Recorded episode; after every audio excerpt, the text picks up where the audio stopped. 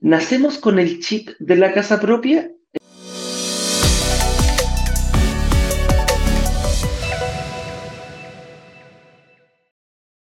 Eh, es como que venimos seteados con el tema de la casa propia y la respuesta a esta pregunta es sí.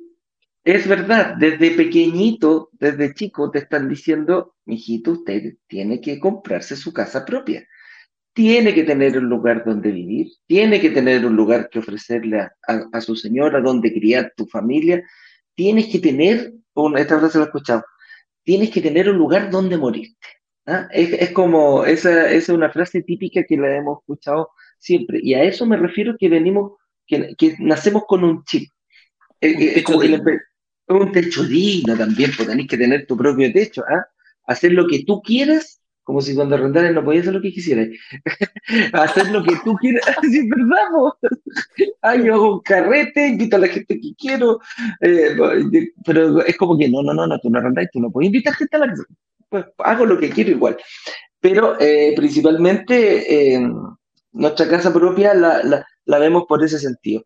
Es, es, es complicado tú desde hijo, cuando, cuando eres hijo, y que tu papá y tu mamá y todo tu entorno familiar, todos tus adultos te estén diciendo, anda por la casa propia, anda por la casa propia, anda por la casa propia, termina a estudiar, ahorra, ahorra, ahorra, cómprate tu casa propia. Entonces es como, es como parte de la vida, tú a los 8, 10 años ya sabes que te tenés que comprar una casa.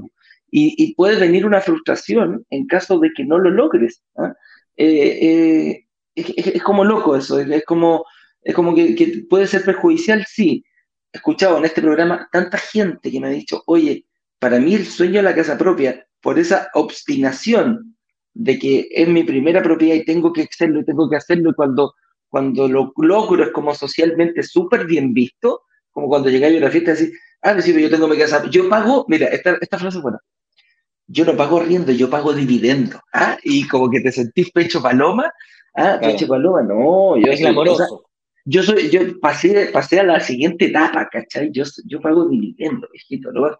Pero ¿cuántas veces nos hemos encontrado con personas que sí pagan dividendo y que realmente se han transformado en una pesadilla hasta el punto de tener que venderla y no porque sea un buen negocio, es porque eh, realmente ya no podéis seguir pagándola.